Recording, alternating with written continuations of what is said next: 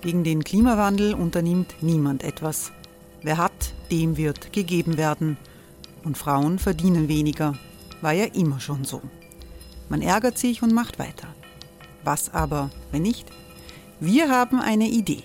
Die Falter Arena macht die Bühne frei für Menschen und Projekte, die das Land verändern. Mein Name ist Eva Konzett. Ich leite das Politikressort im Falter. Und am Sonntag, den 26. Mai, veranstalten wir im Wiener Stadtsaal die nächste Falter Arena. Mit dabei unter anderem der ehemalige Politiker und Neosänger Matthias Strolz, Theresa Imre von Markter, Sonja Jöchtel von Love Politics oder Kari Ochsner von Ochsner Wärmepumpen. Machen statt jammern. Wir schauen uns an, wie das funktionieren kann. Kommen auch Sie vorbei. Alle Informationen und Tickets finden Sie unter falter.at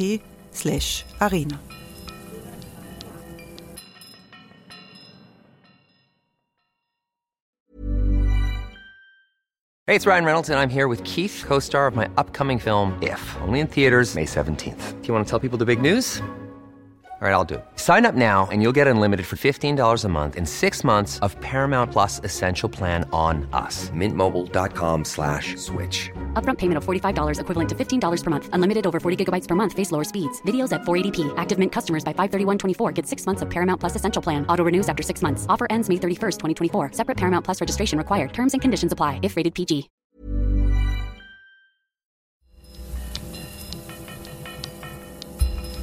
Falter Radio, der Podcast mit Raimund Löw. Sehr herzlich willkommen, meine Damen und Herren, zum Falterradio. Wie stark ist die politische Kultur in Österreich davon geprägt, wie der Nationalsozialismus in der Zweiten Republik verarbeitet wurde? Wie anfällig ist unser Land für rechtsextreme Propaganda? Die Frage steht hinter vielen aktuellen Auseinandersetzungen. Der ehemalige Bundespräsident Heinz Fischer ist Zeitzeuge. Als engagierter Sozialdemokrat hat er die Diskussionen der Zweiten Republik wie kaum ein anderer an vorderster Reihe erlebt und mitgestaltet. Nina Horacek, Buchautorin und Chefreporterin des Falter, ist Top-Expertin für Rechtsextremismus in Österreich. Sie hat die Liederbuchaffäre aufgedeckt und gezeigt, wie stark antisemitische Hetze in FPÖ-Kreisen nach wie vor präsent ist. Nina Horacek und Heinz Fischer sind im Audi Max der Fachhochschule Joanneum in Graz gemeinsam am Podium gesessen. Nach einer Vorführung des Films Waldheims Walzer, bei dem es um den Bundespräsidentenwahlkampf des Jahres 1986 geht und die danach eingeleitete Gewissenserforschung in Österreich. Das Grazer Projekt namens Talk About hat die beiden zusammengebracht. Das Gespräch ist ein Dokument der Zeitgeschichte der Zweiten Republik. Die Diskussionsleitung hatte Patrick Schlauer. Ich habe mir im Vorfeld dieser Veranstaltung den Verfassungsschutzbericht 2018 durchgelesen. Dort ist zu lesen, dass es in Österreich 2018 1622 Delikte gab, die rechtsextremistisch, fremdenfeindlich einzustufen sind. Ähm, sogar ein leichter Anstieg zum Vorjahr und von diesen Delikten sind auch ähm, 104 der angezeigten Jugendliche. Jetzt klingt das nicht so viel, 1600 Delikte im Jahr, aber man muss bedenken, Österreich ist ein relativ kleines Land. Ähm, dazu kommen noch diese ja, Einzelfälle, Liederbücher immer wieder. Und jetzt meine Frage an Sie beide. Ähm, heißt das jetzt in Summe, dass wir uns in Österreich schwer dabei tun, etwas aus der Geschichte zu lernen? Also ich glaube, es gibt einen ganz starken Beweis, dass wir aus der Geschichte gelernt haben. Und da meine ich das Land als Ganzes. Und das ist der ganz wichtige Unterschied zwischen der Ersten und der Zweiten Republik. Die Erste Republik, gegründet nach dem Ersten Weltkrieg, nach dem Zusammenbruch der Monarchie, hat Demokratie als Ziel gehabt, hat eine friedliche Entwicklung als Ziel gehabt und äh, eine Reihe von Umständen haben dazu geführt, dass diese erste Republik gescheitert ist. Und sie ist gescheitert am Hass zwischen den politischen Gruppierungen, an der Unfähigkeit zur Zusammenarbeit, an der Bereitschaft, sich von autoritären Ideologien von außen, Hitler in Deutschland, Mussolini in Italien, Horthy in Ungarn, Franco in Spanien, Pilsudski in Polen, beeinflussen zu lassen und das Ende war eine Katastrophe.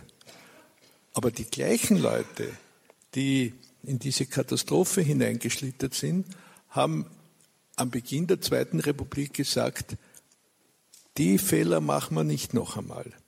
Jetzt machen wir es anders. Und ich könnte Ihnen genau beschreiben im Detail, äh, und ich habe ja diese Gründergeneration der Zweiten Republik noch gekannt, wie die bewusst versucht haben, aus der Geschichte zu lernen. Das ist die Hauptantwort. Die Nebenantwort ist oder die Zusatzantwort ist, dass es leider so ist, dass die, die, die Ideologie äh, des Extremismus, des Nationalismus, des Chauvinismus, der Fremdenfeindlichkeit und so weiter, äh, wie, wie eine ansteckende Krankheit in Resten immer noch vorhanden ist.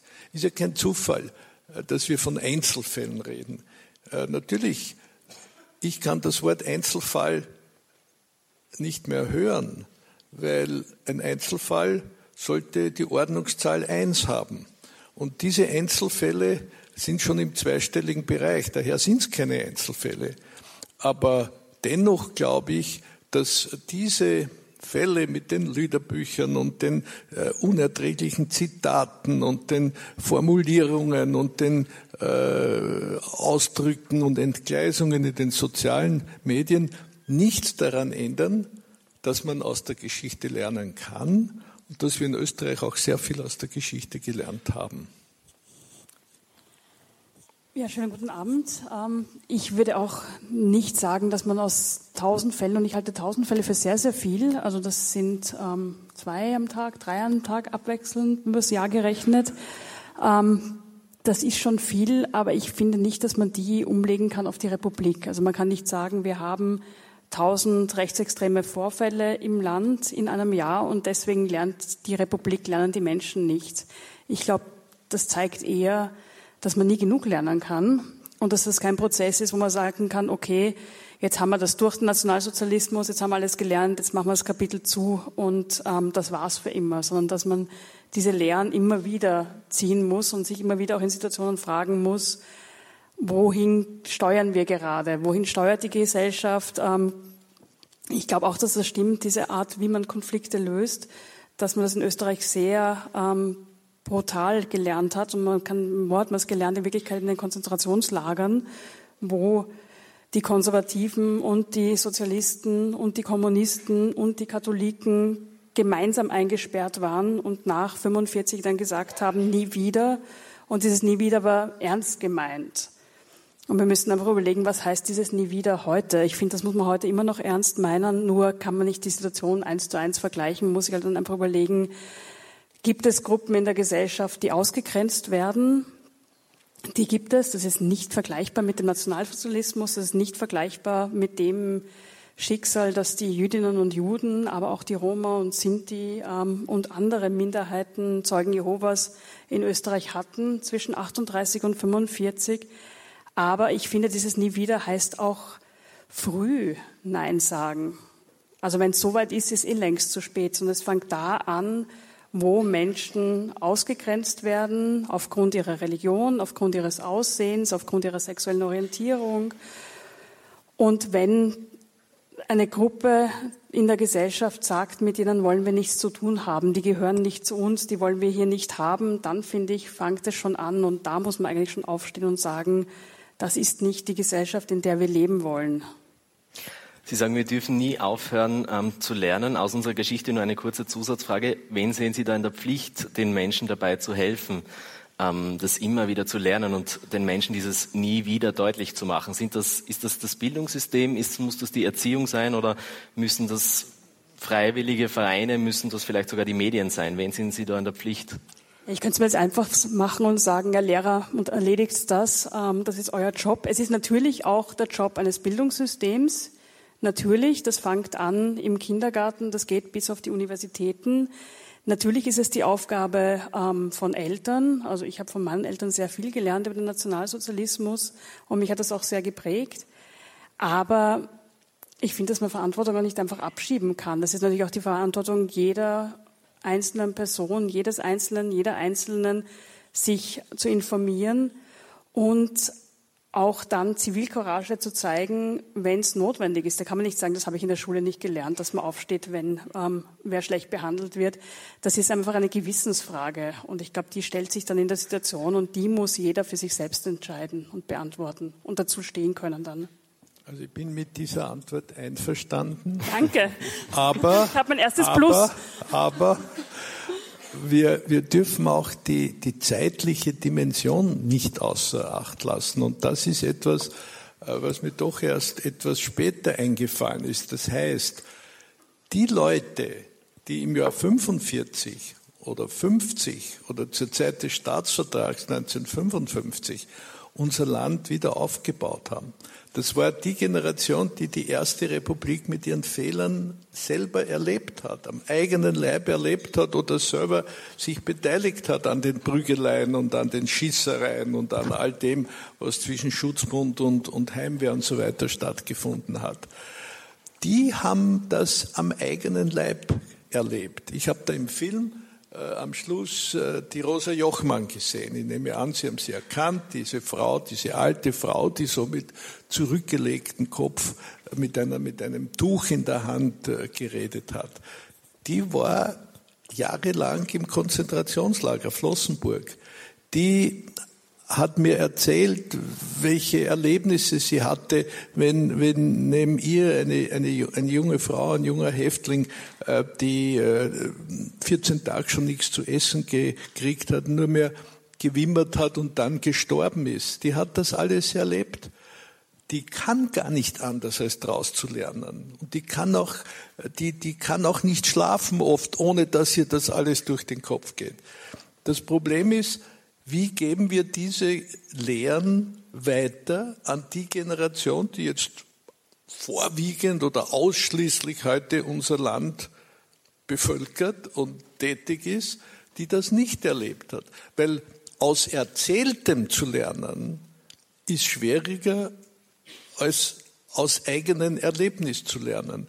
Und daraus entsteht auch die große Verantwortung der der, der Schulen und der Geschichtsbücher und der Lehrer und der Zeitzeugen, die immer weniger werden, dass sie auch in einer Zeit, wo, wo die, die Opfer nicht mehr unter den Lebenden sind, das Erlebte und das, was nicht geht und was nicht sein darf, dass die das auch weitergeben, sodass es Bestandteil des vorherrschenden Denkens in einer Gesellschaft bleibt. Vielen Dank. Und ich darf das Gespräch jetzt in Ihre Hände legen, Frau Horacek, und konzentriere mich auf die Publikumsfragen. Dankeschön. Ja, und ich wollte gleich in der Vergangenheit beginnen. Ähm, ich habe beim Film schon gedacht, für Sie muss das ja ganz besonders sein. Sie kannten ja einige und gar nicht so wenige der Akteure in dem Film oder kennen, teilweise leben sie auch noch. Ähm, Kurt Waldheim lebt nicht mehr, aber andere leben noch. Sie kennen und kannten die persönlich. Sie sind selber, ähm, Sie sind eigentlich Grazer, wenn ich mich richtig erinnere, kommen aus einer sozialdemokratischen Familie. Ihr Vater hat ähm, seine Arbeit verloren, ähm, als die Nazis nach Österreich gekommen sind.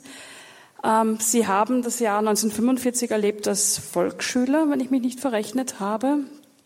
Habe ich nicht, sehr gut. Das zweite Plus des Abends. Ähm, es wird noch ein Sterndal, wenn es so weitergeht. Und Sie waren als die Wahl war 1986, waren Sie Wissenschaftsminister. Wie haben Sie das erlebt damals und können Sie sich auch ein bisschen einfühlen in diese Menschen, die auch sehr viel projiziert haben in Kurt Waldheim. Also indem er sagt, ähm, ich war kein Verbrecher, haben ja auch viele wahrscheinlich ihre Ehemänner gesehen, ihre Väter. Und da ging es auch darum, wie gehen wir mit dieser Generation um? Wie haben Sie das damals erlebt? Ja, ich kann mich äh, sehr, sehr, sehr, sehr genau an, an diese Zeit erinnern. Sie haben recht, ich war damals äh, Bundesminister für Wissenschaft und Forschung. Ähm, der Kandidat gegen Waldheim, der Kurt Steirer, war ein guter persönlicher Freund von mir. Er war ein, ein Bergsteiger. Wir haben viele Bergtouren gemeinsam gemacht. Wir waren am Großvenediger und auf allen möglichen Bergen im, im Tauernhauptkamm. Und äh, ich habe sehr gelitten, wie dieser Wahlkampf äh, verlaufen ist. Äh, Waldheim hat den großen Bonus gehabt, äh, Generalsekretär der UNO gewesen zu sein. Also er hatte quasi einen, einen Startvorteil. Er war der Favorit in dieser Wahl. Und für mich ist eine Schlüsselfrage die folgende. Es ist ja hier auch ein Enkel von Waldheim äh, zu Wort gekommen, äh, der natürlich äh, seinem Großvater natürlich, sage ich noch einmal, positiv äh, gegenübergestanden ist, aber auch sich bewusst war, dass, äh, dass es da kritische Aspekte gibt und dass man ähm, mit dem Ich habe nur meine Pflicht erfüllt, dass man da, dass das nicht ausreicht als, als Antwort und als Stellungnahme zu diesem riesigen Problem.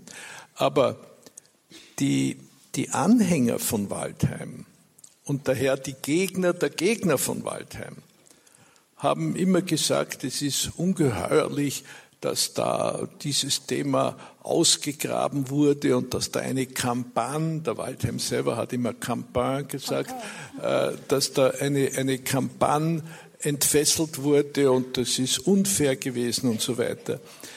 Aus, aus meiner Sicht und aus der Sicht vieler anderer hat das völlig anders ausgesehen.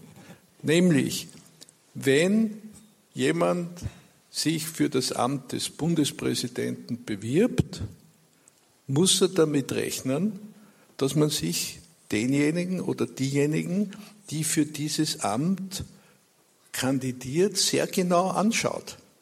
Der muss keinen Finger rühren und ist von einem Tag auf den anderen viel interessanter. Der muss keinen Finger rühren und es richten sich 100 Scheinwerfer im, im wörtlichen oder übertragenen Sinn auf diesen Mann. Auch auf den Kurt Steirer haben sich sofort viele Scheinwerfer gerichtet und dem ist dann auch, ist auch alles Mögliche untersucht worden, da ist allen Möglichen nachgegangen. Und wie ich äh, für das Amt des Bundespräsidenten kandidiert hat, habe ich es auch gespürt. Leute, Journalisten, die mich noch nie was gefragt haben, haben, haben mich auf einmal ausgefragt zu allen möglichen Themen. Also man wird abgeklopft. Und beim Waldheim war es so, dass eben eines Tages äh, dass ein, ein Journalist des Profil äh, Einsicht nehmen wollte in die Wehrstammkarte im Staatsarchiv. Ich glaube, das ist der richtige Ausdruck. Und da ist draufgestanden, Mitglied äh, der Reitergruppe der SA und du brauchst gar keine Kampagne machen in einer Wahlzeit, äh, dass das nicht dann auf einmal interessant wird und dass nicht auf einmal Journalisten bis über die Grenzen des Landes hinaus, vor allem auch in Amerika, sagen, na, was ist da los? Das ist ein, ein Kandidat für das Amt des Staatsoberhauptes, äh, der noch dazu als Favorit gilt, also was ist da los? Und daraufhin ist Waldheim wirklich mit dem Mikroskop untersucht worden. Der gleiche Waldheim als Außenminister ist nicht so untersucht worden. Und äh, diese Untersuchung hat dann einen, einen Prozess in Gang gesetzt, wo Waldheim in einer Art und Weise agiert hat, die erst recht wiederum Kritik ausgelöst hat. Also dieses Schwarz-Weiß-Bild, da ist ein, ein Österreicher, an dem niemand was auszusetzen hatte, aber irgendwelche finsteren Mächte und vor allem böse Sozialdemokraten und Anhänger äh, vom äh, Kurt Steirer oder die noch viel bösere Anführungszeichen Westküste äh, Amerikas, nämlich gemeint sind die, die, die jüdischen Intellektuellen in Amerika, die Bösen haben da Schreckliches angerichtet. Das, ist, das, das habe ich nie verstanden, dass die nicht begriffen haben, auch der liebe Michael Graf und sehr seriöse Alois Mock, du brauchst keine Kampagne machen, wenn du einen Kandidaten für das Amt des Staatsoberhauptes hast, dessen Geschichte in der Zeit der Nazis, sage ich, nicht uninteressant war. Der Waldheim war meiner festen Überzeugung nach kein Kriegsverbrecher. Und das habe ich auch in einer Rede bei seinem Begräbnis im Stephansturm als Bundespräsident gesagt. Und das ist auch damals meine Überzeugung gewesen und ist auch heute meine Überzeugung. Aber dass jemand mit, mit, diesem, mit dieser Biografie, äh, der eben an sehr kritischen Punkten äh, des Zweiten Weltkriegs äh, eingesetzt war und der diese Wehrstammkarte gehabt hat und der ein Buch geschrieben hat, in dem diese Phase nicht vorkommt. Ich habe unlängst mit dem Schwiegersohn des Waldheim, dem Europaratsabgeordneten Karas gesprochen. Der hat mir als, als starkes Argument immer gesagt, äh, ja, das war ja keine Biografie, die er da geschrieben hat. Das war ja eher ein Buch über seine Tätigkeit äh, über, bei den Vereinten Nationen als Generalsekretär. Aber erstens muss ich sagen, selbst in einem Buch äh, über eine Tätigkeit als Generalsekretär ähm, kann ich wohl da nicht so eine große Lücke lassen, selbst wenn ich nicht verpflichtet bin, alle biografischen Details zu schreiben. Aber zweitens, wie ich jetzt den Film gesehen habe, in dem Interview mit dem Sohn des Waldheim, das ja wirklich äh, dramatisch war, und ich kann mir vorstellen, wie, wie schlecht sich und wie, wie schwierig das für den Sohn war. Aber selbst er hat davon gesprochen, dass das eine Biografie war. Und das haben eben auch viele andere als eine Biografie empfunden und haben empfunden, dass sie da in die Irre geführt wurden. Und dass man bei jemandem, der Bundespräsident werden will, erwarten darf, dass er klar am Tisch legt, wer er ist, woher er kommt und wie sein bisheriges Leben ausgeschaut hat. Darf ich nur ganz kurz einhaken, ähm, um eine Brücke zu schlagen zur Gegenwart. Äh, es sind zwei Publikumsfragen gekommen, die relativ gut ähm, bewertet wurden. Das heißt, die Damen und Herren können die Fragen auch bewerten. Und da geht es sehr stark um dieses Jetzt erst recht, das man dazu, damals zur Waldheim-Zeit ähm, gesehen und gelesen hat auf den Plakaten. Ähm, und da fragt ein, ein User aus dem Publikum, wie geht man damit um, dass der Spruch jetzt erst recht zur heutigen Zeit auf Wahlplakaten der FPÖ zu finden ist. Und ein anderer äh, User, nämlich der Christian, der zieht Parallelen zu Ibiza das ist ja von der FPÖ nach äh, der Ibiza-Affäre auch gekommen. Dieses jetzt erst recht, wie, wie ordnen Sie das ein? Es kam auch im Niederösterreich-Wahlkampf als erste Reaktion des damaligen Spitzenkandidaten Udo Landbauer, nachdem der Falter das ähm, antisemitische Liederbuch ähm, veröffentlicht hat, in dem er zu dem Zeitpunkt noch stellvertretender Vorsitzender war. Da war auch die erste Reaktion, jetzt erst recht. Ja, die Frage ist, was man unter dem Jetzt versteht. Erst recht zu sagen, ist ja nicht verboten.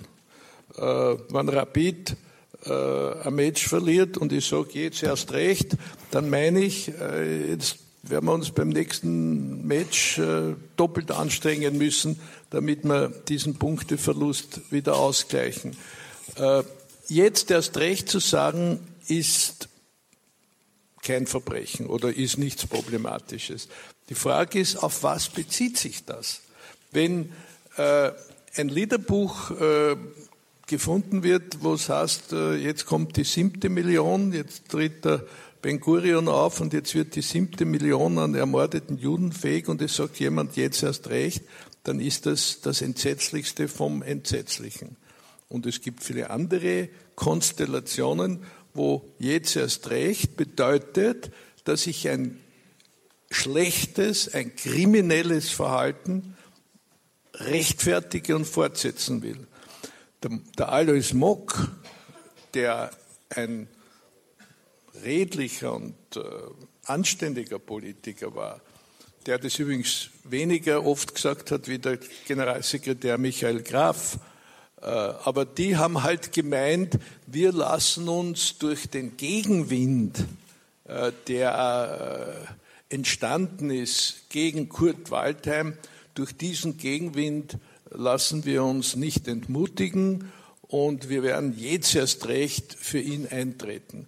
Das, das, das ist noch erlaubt. Wenn Sie damit meinen, jetzt erst recht, äh, verteidigen wir, äh, dass er bei der SA war. Und jetzt erst recht sagen wir, das war ja nichts Wichtiges, was da in Saloniki passiert ist. Und diese Judenverfolgungen, das musste ihn ja nicht interessieren, dann ist es kriminell. Aber auch wenn jetzt die FPÖ das ist jetzt erst recht verwendet, dann bezieht sich ja klar auf diesen Waldheim-Wahlkampf, würde ich sagen. Und da ist schon dieses, schwingt doch schon ein bisschen dieses ähm, Antisemitische mit, würde ich mal meinen. Und ich frage mich da auch und würde gerne wissen, wie Sie das sehen. Warum haben solche Liederbücher zum Beispiel ähm, eigentlich realpolitisch dann so wenige Folgen? Also warum geht das in Österreich durch? Ich glaube nicht, dass das in Deutschland so durchgehen würde, dass man dann einfach zum Beispiel einen dritten Nationalratspräsidenten hat, der dann auch gleichzeitig Parteiobmann ist, was ja auch schon eine sehr, ähm, sagen wir mal, spezielle Konstellation ist. Und der sagt dann, ja, passiert nichts. Das hat der Herr Abgeordnete in seinem Bücherregal gehabt das ist ein ja, Zeitdokument. Die, Sie sind eine Journalistin, die Frage könnte ich Ihnen auch stellen. Ja, aber ich darf, heute darf ich die Fragen stellen. Nein. Äh, ich glaube, dass ich nicht unobjektiv bin, wenn ich sage, dass es bei der FPÖ auffällig ist, dass sie, ein, dass sie versuchen, eine harmlos erscheinende Sprache zu sprechen und dabei, dabei aber doch Kodierungen zu verwenden und Ausdrücke zu verwenden, die eine bestimmte Signalwirkung haben und die andeuten, äh, was gemeint ist. Also wenn zum Beispiel jemand äh Even on a budget, quality is non-negotiable. That's why Quince is the place to score high-end essentials at 50 to 80% less than similar brands. Get your hands on buttery soft cashmere sweaters from just 60 bucks, Italian leather jackets, and so much more. And the best part about Quince, they exclusively partner with factories committed to safe, ethical, and responsible manufacturing. Elevate your style without the elevated price tag with Quince. Go to quince.com slash upgrade for free shipping and 365-day returns. Genau am Tag, wo Hitler Geburtstag hat, im April, äh, bestimmte Akzente setzt und bestimmte Aktionen setzt. Kulinarische Akzente zum Beispiel. Dann ist das, dann ist das äh, nicht ein Zufall. Dann hätte nicht genau das Gleiche auch am 9. Oktober, an meinem Geburtstag oder am 28. Juni, am Geburtstag meiner Frau, sein können, sondern dann hat man sich eben Hitlers Geburtstag ausgesucht. Obwohl man sagen kann, bitte alle 365 Tage des Jahres sind doch gleich. Man kann doch nicht bestimmte Tage diskriminieren oder, oder aus dem Verkehr ziehen oder so wie manchen Lift gibt es keinen 13. Stock und vielleicht müsste man dann diesen Apriltag aus dem Kalender streichen oder was. Also da wird da wird signalisiert und gleichzeitig verharmlost. Und das beobachte ich bei der FPÖ doch ziemlich oft und das fällt auf. Mir ist doch eine, in der Vorbereitung eine interessante Parallele aufgefallen. Es gab doch vor wenigen Jahren, ich glaube 2017, den Vorfall, dass der damalige außenpolitische Sprecher der FPÖ in einem Vortrag, wo ich glaube, er wusste nicht, dass der mitgeschnitten wurde oder dass der in die Öffentlichkeit kommt, über den ähm, Kelsen über den seinen Vater unserer Verfassung gesagt hat, ähm, der hieß ja eigentlich Kohn, was ja auch klar antisemitisch. Das war, das war im Jahr 1963. Und das 61, war 63. Das war der berühmte Professor. Heißt Borodajkovic, da mag ich hinkommen. Ja. Aber es war auch der Johannes Hübner und das war 2017. Ja, das heißt, wir haben diese Parallele, die wollte ich, auf die wollte ich kommen. Der erste war der, der erste war der Borodajkovic im Jahr 63 der in der Vorlesung auf der damaligen Hochschule für Welthandel, die heute Wirtschaftsuniversität heißt, äh, gesagt hat, eben die österreichische Verfassung stammt von dem Juden Kohn, der eigen, von dem Juden Kelsen, der eigentlich Kohn geheißen hat.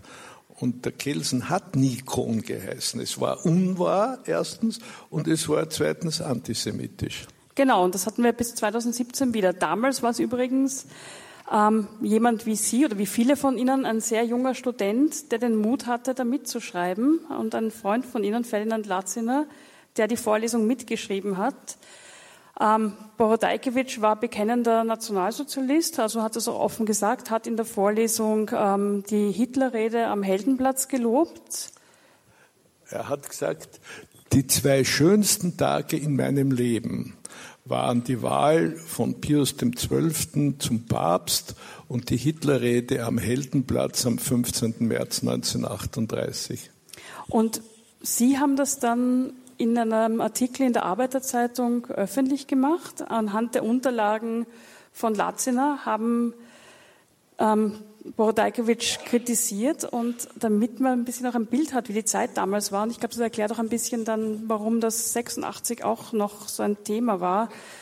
Was ist denn dann passiert? Ja, ich, ich war mit Ferdinand Latziner sehr gut befreundet. Ferdinand Latziner war dann später der Finanzminister der Republik in der, in der Regierungszeit von Fred Sinowatz, in der ich Wissenschaftsminister war. Aber wir haben uns schon von früher gekannt.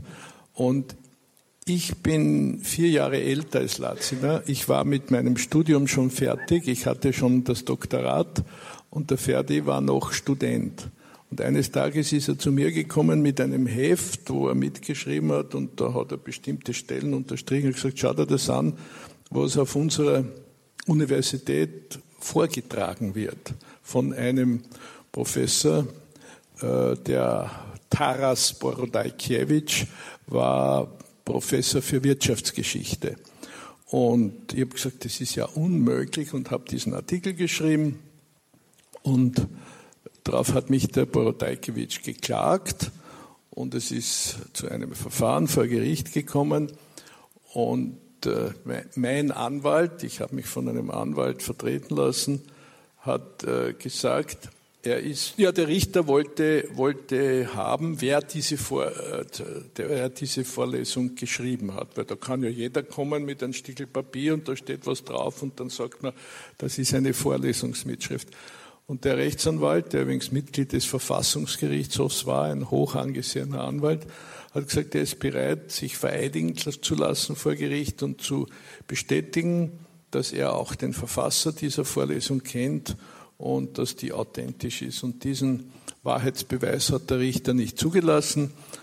Und ich bin verurteilt worden äh, zu einer Geldstrafe von 4000 Schilling. Das waren damals eineinhalb Monatsgehälter meines Gehalts in der Parlamentsdirektion oder im, im Nicht-Einbringungsfall äh, zu 14 Tagen Arrest.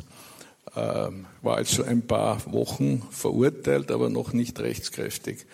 Und dieses Urteil hat, der, hat den Borodajkiewicz in Hochstimmung versetzt. Er hat so das Gefühl gehabt, aha, äh, jetzt erst recht. Wir sind jetzt erst recht äh, und wir sind, wir sind ja doch ein, ein, ein, ein ordentlicher Staat, wo die Justiz äh, sich richtig zu benehmen weiß und hat eine Pressekonferenz gemacht und hat all das noch einmal gesagt und zum Teil noch zugespitzt.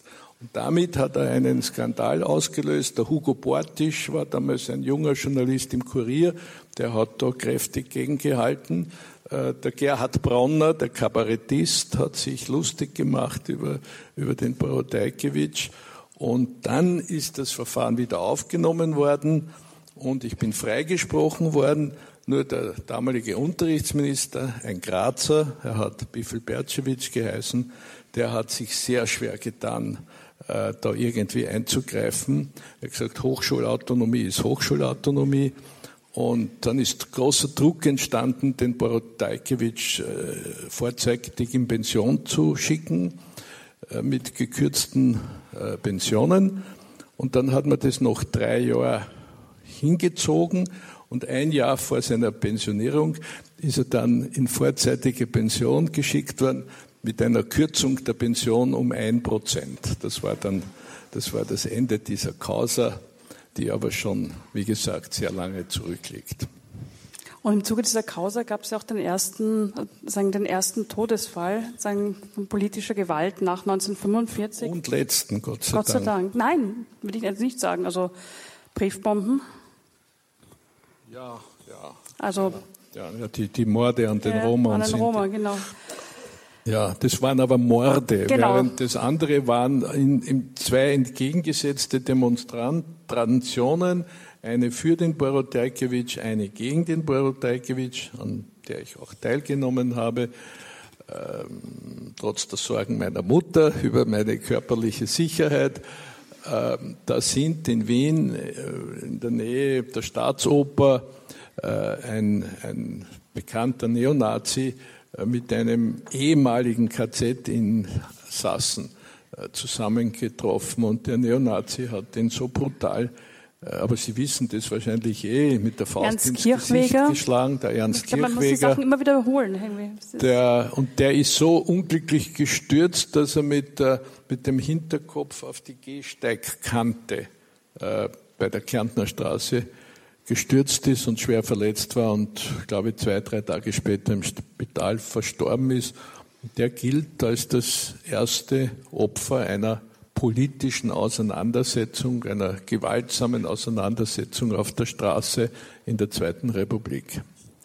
Wenn wir jetzt ein bisschen in der Geschichte weitergehen, ähm, zu einem Kapitel, das ähm, auch kein Ruhmesblatt ist für die Sozialdemokratie, weil es mir auch wichtig ist, mal darüber zu reden. Es waren ja nicht nur, also wir reden viel über die FPÖ, aber auch in der Sozialdemokratie ist ja einiges nach 45 so gelaufen, dass es auch nicht dazu beigetragen hat, dass wir uns ähm, mit unserer Geschichte in einer würdigen Form auseinandersetzen. Ich möchte jetzt an, also ich spiele an auf das Jahr 1979. Damals hat der Mediziner Werner Vogt öffentlich gemacht, dass der Arzt Heinrich Gross während des Nationalsozialismus am Spiegelgrund tätig war. Das ist in Wien bei den Steinhofgründen ähm, ein Spital gewesen. Das war eigentlich kein Spital, das waren, dort wurden Kinder und Jugendliche mit Behinderungen, aber auch solche, die als asozial galten, ähm, untergebracht und es wurden medizinische Versuche an ihnen verübt und sie sind ermordet worden und Gross war beteiligt. Gross war in der NSDAP und hat aber nach 1945 ähm, sich rehabilitiert über den BSA, über den Bund Sozialdemokratischer Akademiker, wurde, glaube ich, 53 dann SPÖ-Mitglied und hat ordentlich Karriere gemacht. Wieso konnte eigentlich in einer Partei, die sich als antifaschistisch begriffen hat und begreift, die ja auch sehr viele Opfer ähm, zu beklagen hatte während des Nationalsozialismus, wo viel auch im Widerstand war, warum konnte das passieren, dass so jemand in so einer Partei dann Karriere macht? Also ich möchte zwei Dinge unterscheiden. Die Causa Gross ist so, wie Sie es dargestellt haben, und das ist schlicht und einfach ein Skandal. Weil der Gross hat während der NS-Zeit da in, dieser, in diesen Kliniken am, am Steinhof äh, Versuche gemacht mit Kindern und Kinder in großer Zahl mit Injektionen unter bestimmten verschiedenen wissenschaftlichen Bedingungen getötet. Also das ist entsetzlich und das hätte nie passieren dürfen. Das ist eine, eine Schande. Äh, die zweite Frage ist, oder das zweite Thema ist, dass ich glaube, dass man die Nachkriegsgeschichte oder den Umgang mit den Nationalsozialisten in der Nachkriegsgeschichte in, in verschiedene Perioden teilen muss. Äh, Die, die letzten Monate der Herrschaft der Nazis waren ja besonders grausam. Da ist ja jemand wegen, der irgendwie versucht hat, äh, einen sinnlosen Krieg nicht bis zum letzten Blutstropfen fortzuführen und, und, und seine Waffe weggeschmissen hat. Die sind reihenweise erschossen worden wegen Desertation und Meuterei. Und in letzter Zeit sind auch besonders viele Häftlinge aus Konzentrationslagern noch umgebracht worden weil man nicht wollte, dass die lebendig den Alliierten in die Hände fallen. In den letzten äh, Kriegsmonaten sind aus den KZs, die weiter östlich waren, wie zum Beispiel Auschwitz, die Häftlinge auf Todesmärschen Richtung Westen getrieben worden und dabei sind sie reihenweise zugrund gegangen. Das war die ganz grausliche Zeit am Ende des Krieges. Und daher waren dann auch die Reaktionen, sage ich, der Nicht-Nazis, nach dem 27. April und nach äh, dem Ende des Krieges äh, relativ harsch, wie, wie irgendjemand heute schon gesagt hat. Damals sind, äh, ist, ein, ist eine, NS-Gesetzgebung, das Verbotsgesetz beschlossen worden und man hat, der, Hugo Bortisch hat es im in, in Film gesagt, da sind äh, einige tausend Prozesse gestartet worden und es sind Todesurteile verhängt worden gegen Nazis wegen ihrer Verbrechen. Und es haben die ehemaligen NSDAP-Mitglieder in Österreich, und das war mehr als eine halbe Million NSDAP-Mitglieder, denen hat man das Wahlrecht weggenommen. Und gesagt, wer ein Nazi war, darf bei uns nicht wählen. Die konnten an der Wahl 1945 im November nicht teilnehmen. Aber diese Phase hat ungefähr zwei Jahre gedauert, 45 bis 47. Und dann hat, hat das Blatt sich ein bisschen zu wenden begonnen. Es sind viele äh, österreichische Soldaten aus russischer Gefangenschaft zurückgekommen, auch aus amerikanischer Gefangenschaft. Es hat die Heimkehrertransporte gegeben und es ist verstärkt vor Heranrücken der nächsten Nationalratswahl des Jahres 1949 diskutiert worden, bleiben wir dabei, dass von den österreichischen Wahlberechtigten ein Achtel oder ein Siebtel nicht Wahlen wählen dürfen. Und in dieser Phase hat sich das Blatt ein bisschen gewendet. Man hat dann keine Todesurteile mehr verhängt. Und man hat etwas getan, wo Sie zu Recht sagen können, da war ein guter Schuss Opportunismus dabei. Nämlich, die österreichische Volkspartei hat bei der Wahl im November 45 eine knappe Mehrheit an Mandaten und Stimmen gehabt. Die Sozialdemokraten haben sich gedacht, wenn die ehemaligen Nationalsozialisten das Wahlrecht wieder zurückbekommen, mit Ausnahme derer, die wegen schwerer konkreter Verbrechen und Kriegsverbrechen angeklagt wurden, die natürlich nicht, aber die Mitläufer, die einfachen Parteimitglieder, wenn die wählen dürfen, dann wird die ÖVP voraussichtlich bei der nächsten Wahl die absolute Mehrheit verlieren, die sie bei der Wahl im November 45 gehabt haben.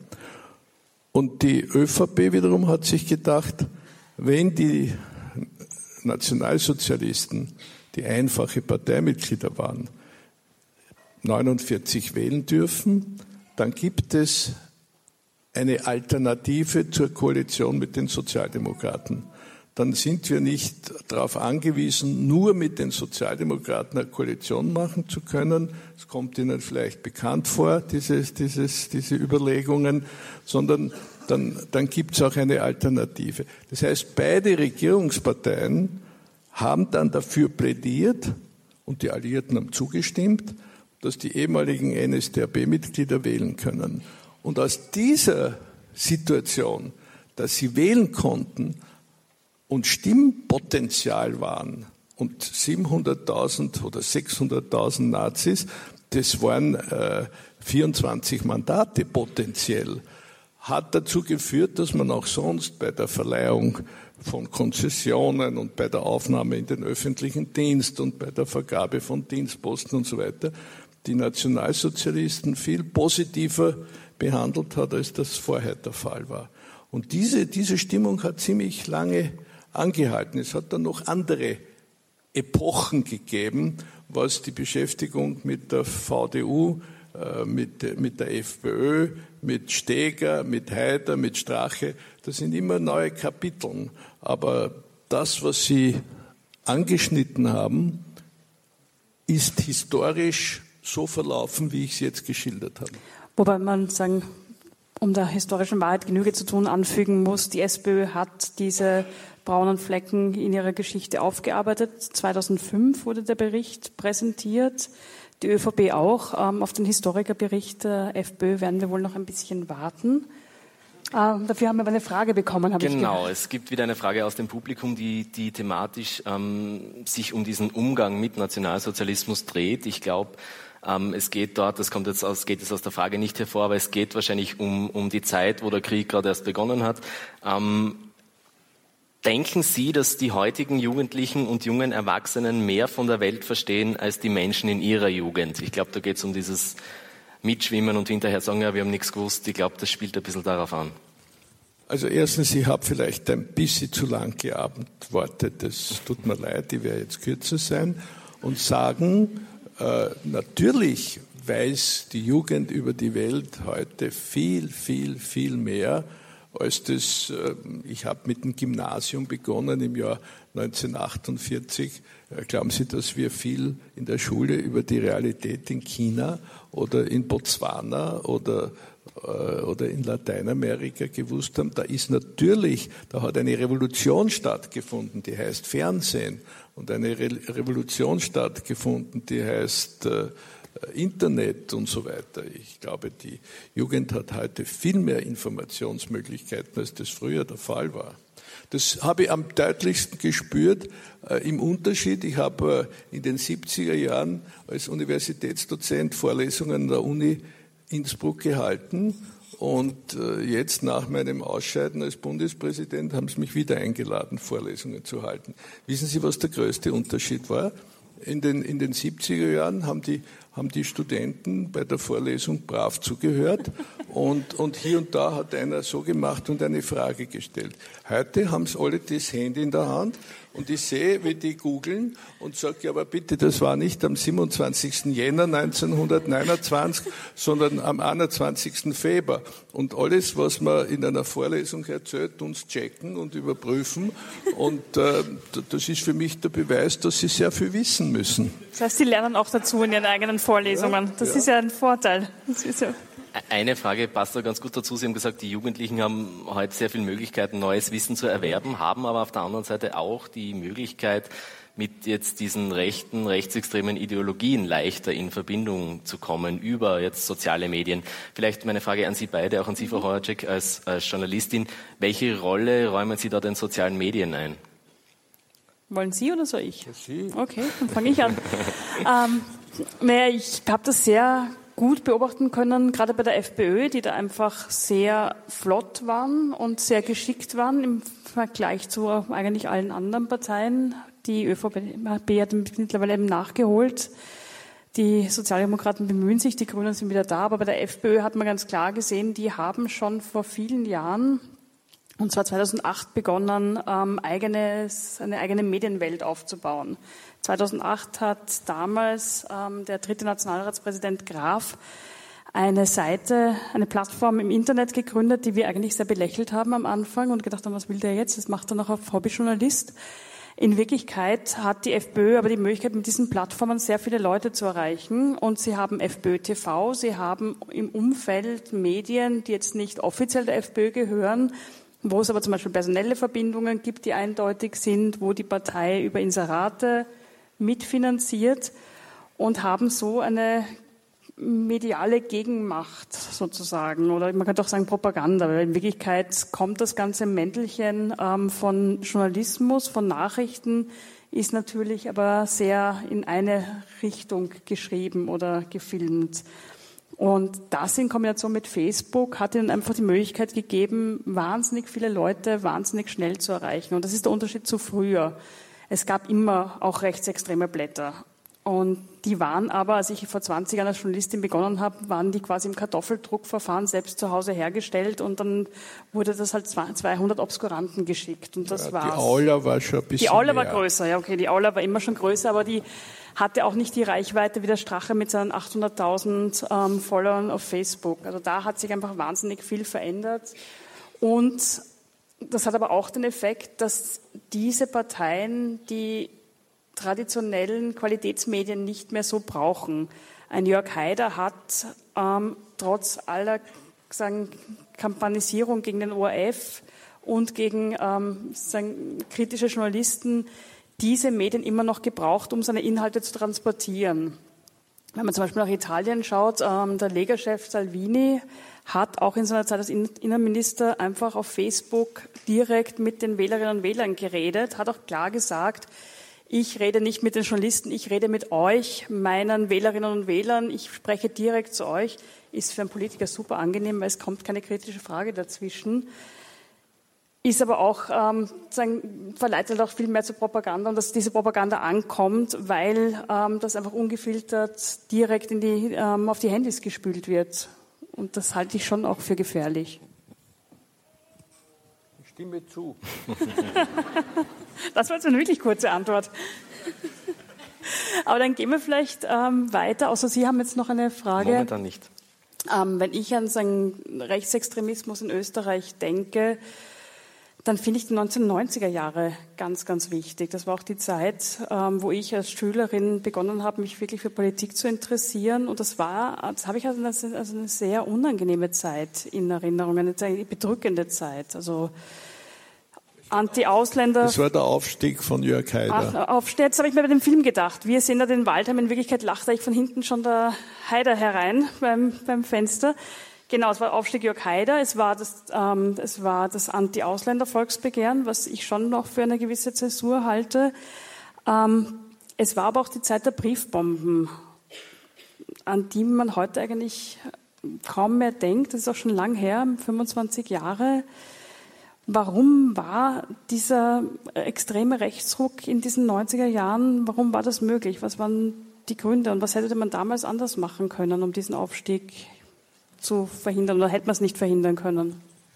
Also ich glaube, alle, alle sozialen Entwicklungen, Verschiebungen und Veränderungen haben mehrere Ursachen. Äh, in den 90er Jahren hat die Große Koalition äh, schon eine, eine gewisse und sogar starke äh, Koalitionsmüdigkeit und Koalitionsabwehr ausgelöst. Man, man darf nicht vergessen, Ende der 60er Jahre, das war die Zeit der Studentenbewegung, das war die Zeit eines gewissen äh, Aufbruches mit, mit, mit Neuerungen und mit äh, geändertem Selbstverständnis der Menschen, mit, äh, mit dem Beginn der Frauenbewegung, des Feminismus, mit der Entkriminalisierung der Sexualgesetzgebung im Strafrecht und so weiter. Diese, diese Stimmung ist voll in die Segeln von Bruno Kreisky gekommen der wirklich ein politisches Phänomen für mich war, der ein faszinierender Mensch war, auch eine faszinierende Biografie gehabt hat. Daher waren die 70er Jahre äh, eine, eine Zeit, wo besonders viel in Österreich reformiert wurde. Die Universitätsgesetzgebung, das UOG, das neue Strafrecht, das Eherecht.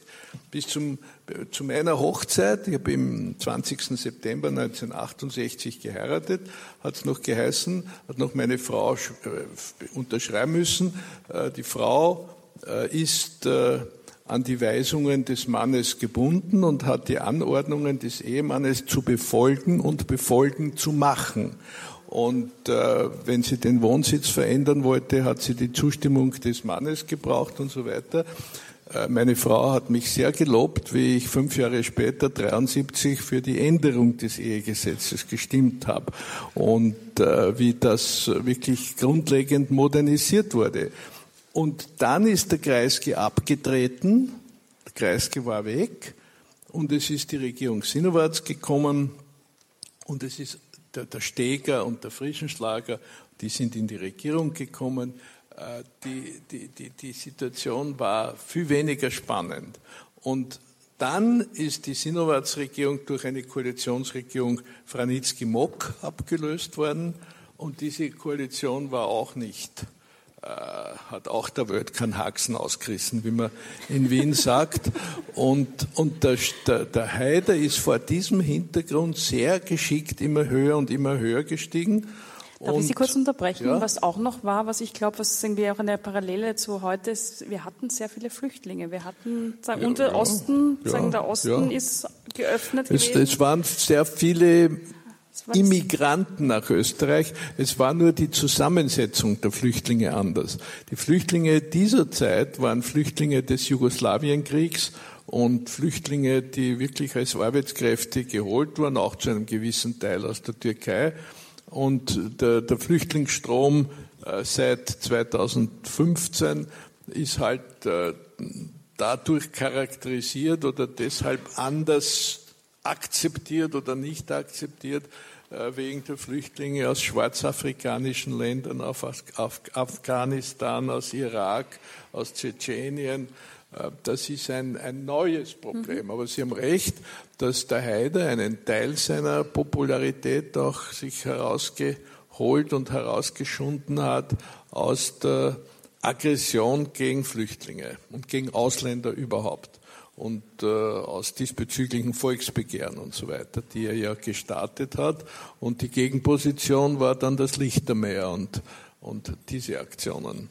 Also es war eine, eine lebhafte Zeit, die, die 90er Jahre.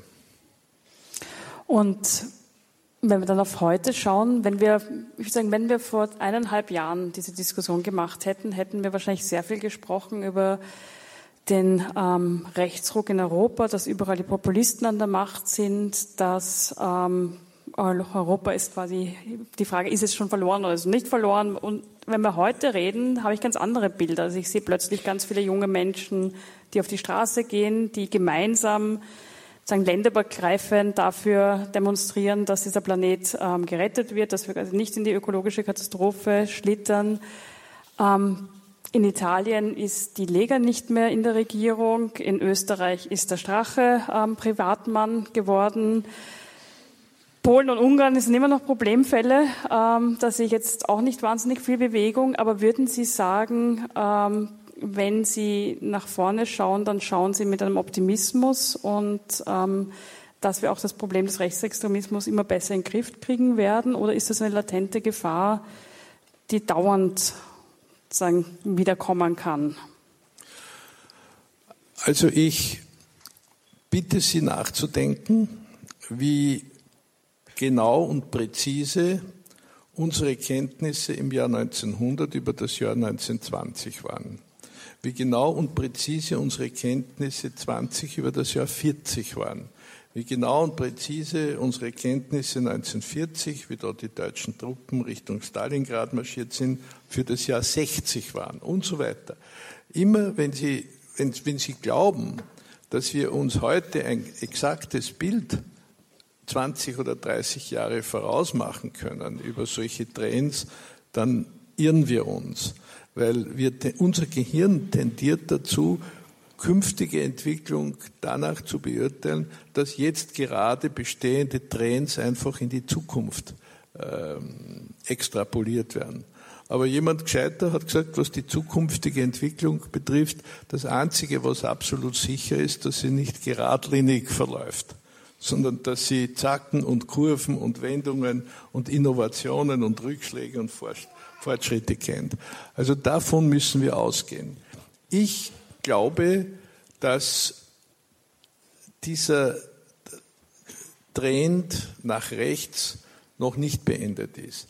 Aber ich bin insofern ein Optimist, als meiner Meinung nach die Geschichte nicht nur eine Dimension hat von, von der Vergangenheit in die Zukunft, sondern auch eine Pendelbewegung ist. Das hat der Arthur Köstler in seinem Buch Sonnenfinsternis so schön beschrieben oder auch der Leszek Koljakowski in, in seinen Büchern.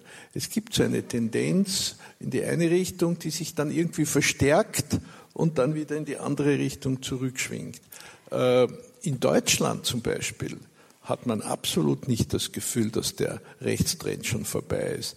Äh, da fürchtet man sich ganz im Gegenteil, dass die AfD noch weiter an, an, an Schwung gewinnt. Und das gilt zum Beispiel auch in, in, in manchen nordeuropäischen Staaten. Und ich weiß auch nicht, wie es mit Polen und mit Ungarn äh, und mit Rumänien und so weiter weitergeht. Ob diese Staaten nicht immer weiter in, ein, in, in autoritäre Strukturen hineinwachsen. Bei uns in Österreich könnte es sein, dass äh, das Scheitern des äh, Strache zu einer Schwächung der FPÖ führt. Und es ist ja auch nicht egal, ob die FPÖ in der Regierung ist oder ob sie nicht in der Regierung sind. Das sind ein paar positive Anzeichen. Aber dass, es, dass dieser Recht, diese Rechtswelle gebrochen ist, das traue ich mich äh, noch nicht zu sagen. Auch der Nationalismus nimmt zu. Und die Begeisterung für Europa war vor 20 Jahren größer als heute. Das, das ist leider ein Faktum. Und der Populismus ist ziemlich eng verwandt mit Rechtstendenzen. Und dieses äh, undifferenzierte äh, Glauben an eine plebiszitäre Demokratie, dass, dass, dass dann alles besser und demokratischer wird, diese Meinung teile ich auch nicht. Also ich bin da noch sehr zurückhaltend. Muss man wahrscheinlich auch sein, wenn man bedenkt, dass im Jahr 2005, wenn man da gesagt hätte, Heinz-Christian Strache wird einmal Vizekanzler, wäre man für verrückt erklärt worden. Ähm, ja, trösten wir es damit. Also das heißt, in Ihrer Theorie sollte die FPÖ doch nochmal in eine Regierung kommen, dann ist das quasi der letzte Schwung, bevor es wieder in die andere Richtung Nein, bitte geht. Protest. ja, aber man muss die Leute irgendwie mit einem fröhlichen Gefühl entlassen. Wen wollen Sie entlassen? Das ist auch gekommen bei den Fragen. Zwar keine Frage, aber eine Anmerkung bitte mehr über die positiven Dinge. Stichwort ich probiere es ja. sprechen. Also ich habe einen Gesprächspartner, der profitiert. Nein, ich bin, ich, bin, ich bin im Grunde ein optimistischer Mensch, weil ich glaube, dass schon der Ovid Unrecht gehabt hat, wenn er gemeint hat, wir kommen vom goldenen Zeitalter ins silberne und dann ins eiserne und es wird immer schlechter. Es gibt ja zwei Grundauffassungen.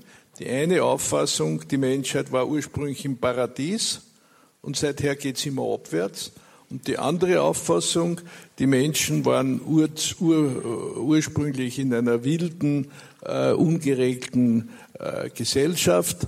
Äh, dann ist der Feudalismus gekommen, dann ist der Kapitalismus gekommen und das nächste ist eine Gesellschaft der Freiheit, der Gleichheit, der Brüderlichkeit. Und äh, dann haben wir die wichtigsten Probleme gelöst. Beides ist falsch, meiner Meinung nach. Aber ich denke mir, wenn ich mir die Ausgangsposition etwa 1945 anschaue, wie, wie das trostlos war, wie das Land hin war, wie, wie, wie gefährlich Stalin damals war, wie, wie äh, tief die Wunden waren. Ich hätte nicht zu hoffen gewagt, oder besser gesagt meine Eltern, äh, dass es doch einen so langfristigen Aufschwung gibt und dass die Menschen doch relativ viel aus der Geschichte gelernt haben. Und ich hoffe einfach, dass wir das fortsetzen können und dass die, die jetzigen Generationen auch aus der Geschichte lernen, obwohl es nicht so dramatische Dinge gibt wie Holocaust und Zweiten Weltkrieg und dass der Mensch als intelligentes Wesen äh, mit den Problemen einschließlich Gefahr des Klimakollaps und einschließlich der Tatsache, dass wir mit Atomwaffen leben müssen, dass, dass wir dennoch einen vernünftigen Weg finden. Weil wenn man das nicht tut, schaut es sehr schwer aus. Um das Ganze wieder ein bisschen ins Optimistische zu bringen, könnte man nicht einfach sagen, ähm, wir leben in der Gesellschaft, die so ist, wie wir sie gestalten, und wenn sie uns nicht passt, dann müssen wir sie halt aktiv gemeinsam mitgestalten. Also sagen, die Gesellschaft, also die Welt, wie sie ist, da sind sie alle ein Teil davon, und wenn sie es besser haben wollen, dann machen sie es besser und dann werden sie auch aktiv. Das ist völlig richtig. Die, die, die, die Welt wird sich so entwickeln, wie wir Menschen das äh, verantworten und wie wir Menschen auf die Weiterentwicklung einwirken. Das Problem ist nur, äh, dass die Menschen, äh, das ist wieder eine, eine Grundüberzeugung von mir, jeder einzelne Mensch ist eine Mischung aus Guten und Schlechten. Denn nur guten Engel gibt es nicht und den nur Bösewicht gibt es auch nicht oder fast nicht. Ähm, jeder, jeder Mensch hat unterschiedliche Eigenschaften. Der Solzhenitsyn hat das so schön dargestellt. Die Grenze zwischen Gut und Böse geht durch, mitten durch das Herz jedes einzelnen Menschen. Und mhm. da wir in der Lage sind, Gutes und Schlechtes zu tun, leben wir mit einem gewissen Risiko. Aber dann machen wir doch mehr Gutes und lassen wir auch die anderen noch mitreden. Ich glaube, es gibt noch Fragen, ganz oder? Genau, es gibt ganz viele Fragen. Die Beteiligung ist da. Ich würde vorschlagen, wir machen jetzt eine, eine Publikumsrunde mit Publikumsfragen. Und auch wenn ich nicht der Armin Wolf bin, ich hoffe, ich darf das sagen, ich muss um ein bisschen kürzere Antworten bitten, damit wir möglichst viele Fragen unterbringen. Und ähm, ich beginne mit den beiden Fragen, die am meisten, am meisten Daumen nach oben bekommen haben. Ähm, die eine Frage ist äh, mit 49 Daumen nach oben, gibt es noch sowas wie gesunden Patriotismus? Darf das noch sein oder wird das zu oft mit Nationalismus verwechselt? Wollen Sie? Ich habe eine klare Antwort. Ein, ein gesunder, unaggressiver Patriotismus, ein stiller Patriotismus, hat der Kreisky mal gesagt, ist eine gute Sache. Das unterstütze ich. Ich würde es ja mit Dankbarkeit beschreiben. Also ich bin froh, in diesem Land auf die Welt gekommen zu sein. Ich habe, ich habe eigentlich gar nichts dafür getan. Das war einfach ein Glücksfall und ähm, finde aber nicht, dass ich mich deswegen über andere erheben kann, sondern das war nicht meine Leistung. Das war, ich bin stolz auf das, was ich selber leiste und ich bin froh, in diesem Land zu leben. Eine weitere Frage ist eine sehr persönliche Frage an Sie, Herr Dr. Fischer. Ich muss sie stellen. Ähm, hat auch 49 Daumen nach oben. Was haben Sie Kurt Waldheim gesagt, als Sie ihn am Sterbebett besucht haben? Ich habe den Kirchschläger am Sterbebett besucht, aber nicht den Waldheim. Ich habe bei seinem Begräbnis geredet, aber ich habe ihn nicht am Sterbebett besucht. Das muss ein Missverständnis sein. Die nächste Frage, ähm, ein bisschen provokant vielleicht, warum ist Gedenkkultur so uninteressant für die Österreicherinnen und Österreicher? Ist es das? Glaube ich nicht. Also ich also ich erlebe es nicht als uninteressant. Ich kriege das bei meinen Kindern mit, dass sie das auch sehr spannend finden. Die älteste ist jetzt 14, die interessiert sich sehr auch für den Nationalsozialismus. Die versteht das noch überhaupt nicht. Die ist in dieser Phase, wie kann sowas passieren? Die ist da noch gar nicht abgeklärt, sondern noch ein ähm, empfindsamer junger Mensch, der, und man kann es auch nicht verstehen in Wirklichkeit, man gewöhnt sich halt irgendwann mal dran. Und ich glaube, dass es das ganz, ganz wichtig ist, dass man ähm, sich die Sachen in Erinnerung ruft, nicht als ähm, weil man es tun muss, sondern weil es einfach ein Teil von unserer Geschichte ist. Also ich bin auch dieser Meinung. Ja, und wenn Sie es zu langweilig finden, wer immer die Frage gestellt hat und geliked hat, dann machen Sie bessere Veranstaltungen. Wir brauchen eh viele Ideen. Ich bin noch aufgewachsen mit Zeitzeuginnen und Zeitzeugen. Das war für mich das Prägendste, mit jemandem zu reden und erzählt kriegen, wie es war, im KZ zu sein. Die sind leider ähm, die allermeisten schon verstorben. Wir haben eh die Situation, wie vermitteln wir dieses, ähm, diese Geschichte und wer findet, das wird bis jetzt nicht gut genug gemacht, besser machen. Also ich glaube, dass die, äh, dass die Bereitschaft, aktiv eine Gedenkkultur zu schaffen und dann auch äh, zu praktizieren, in den letzten 30 Jahren sehr gewachsen ist. Wir haben da den den Nationalfonds für die Opfer des Nationalsozialismus eingerichtet, was es nicht gegeben hat. Wir haben den Befreiungstag des Konzentrationslagers Mauthausen am 4. Mai erst in den 90er Jahren eingeführt. Die Deserteure ist auch was ganz die, Neues. Die Deserteure, wir haben das Denkmal für die Deserteure gemacht. Wir haben jetzt ein, ein Haus der Geschichte äh, voriges Jahr eingerichtet. Wir, wir, wir tun den 27. April, der lange Zeit so fast ein bisschen tabu war, weil einerseits äh, ist die Nazi-Zeit zu Ende gegangen, andererseits sind die Russen gekommen. Da haben viele nicht gewusst, war das, äh, war das ein Zusammenbruch oder war das eine Befreiung. Also ich glaube, wir haben da puncto Gedenkkultur wichtige und, und, und richtige Fortschritte gemacht. Und es sind nicht mehr die deutschnationalen Burschenschafter, die auf dem Heldenplatz sagen, ihrer Toten gedenken, sondern das ist ein Fest der Freude. Ähm, das ist auch ein sehr schönes Signal. Da kann ich Sie auch nur einladen, kommen Sie und schauen sich das an. Das sind die Symphoniker. Ähm, das ist eigentlich ein Staatsakt mittlerweile, würde ich sagen. Eine Frage, die sehr, sehr oft gekommen ist in verschiedenen Ausformungen. Ich versuche es ein bisschen zusammenzufassen. Was setzt man dem Rechtspopulismus heute entgegen, da Fakten ja da nicht mehr so zu wirken scheinen bei diesen Menschen? Ja, ein, ein, ein unbedingtes Bekenntnis zur Demokratie und zum Pluralismus. Und ich, ich, ich bin ein ganz fester Anhänger äh, dieses wunderschönen Artikel 1 der Menschenrechtsdeklaration alle Menschen sind gleich an Rechten und Würde geboren.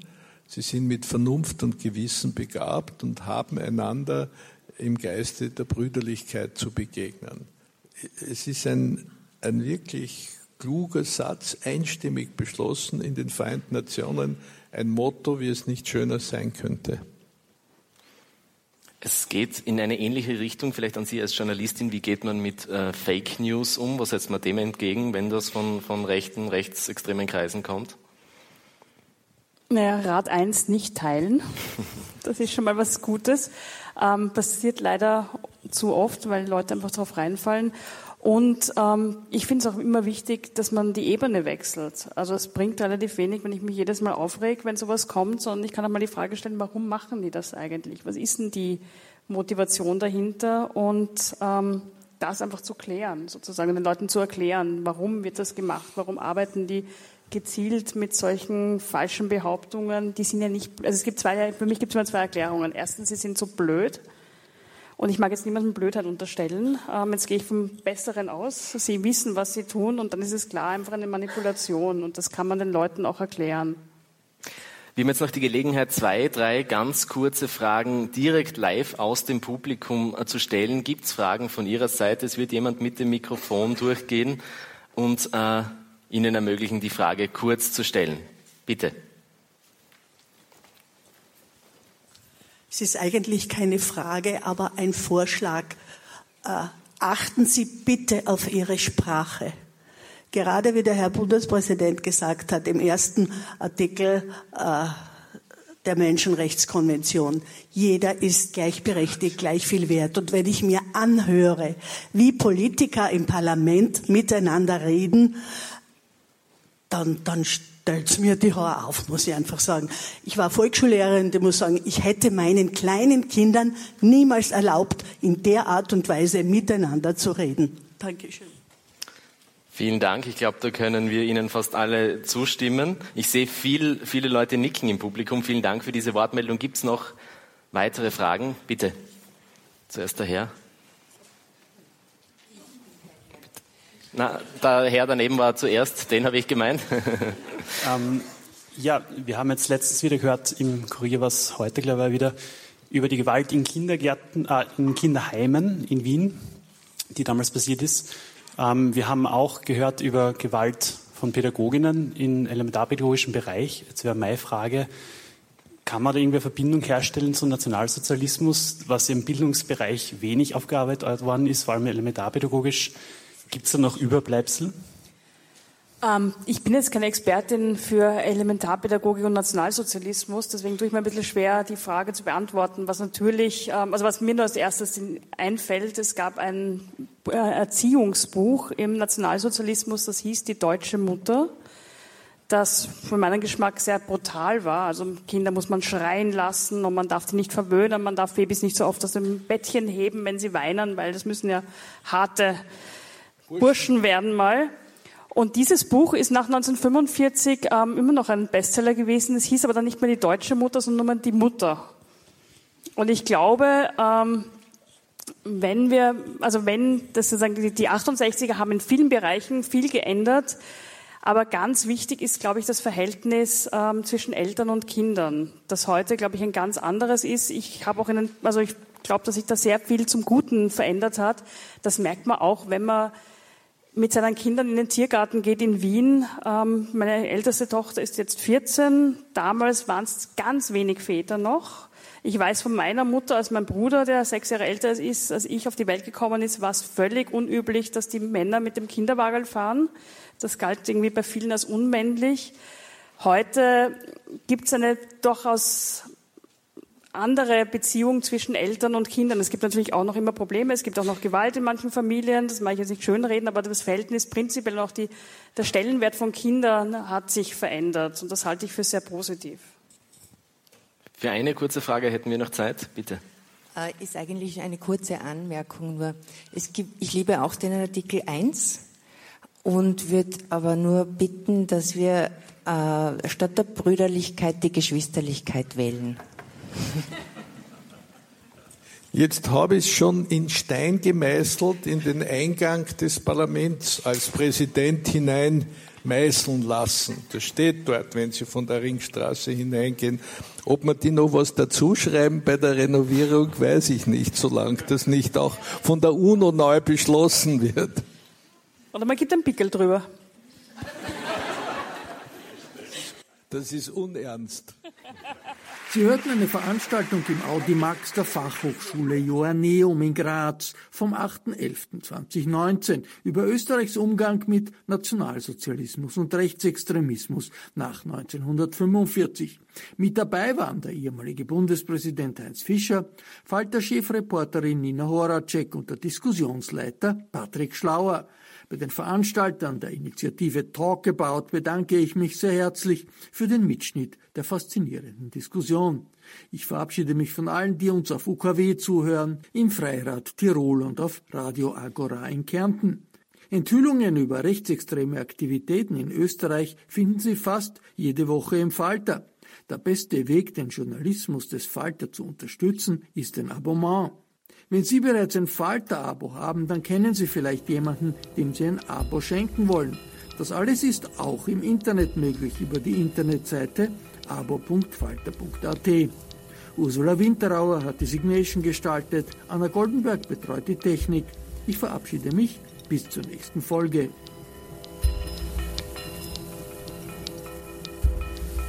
Sie hörten das Falterradio, den Podcast mit Raimund Löw.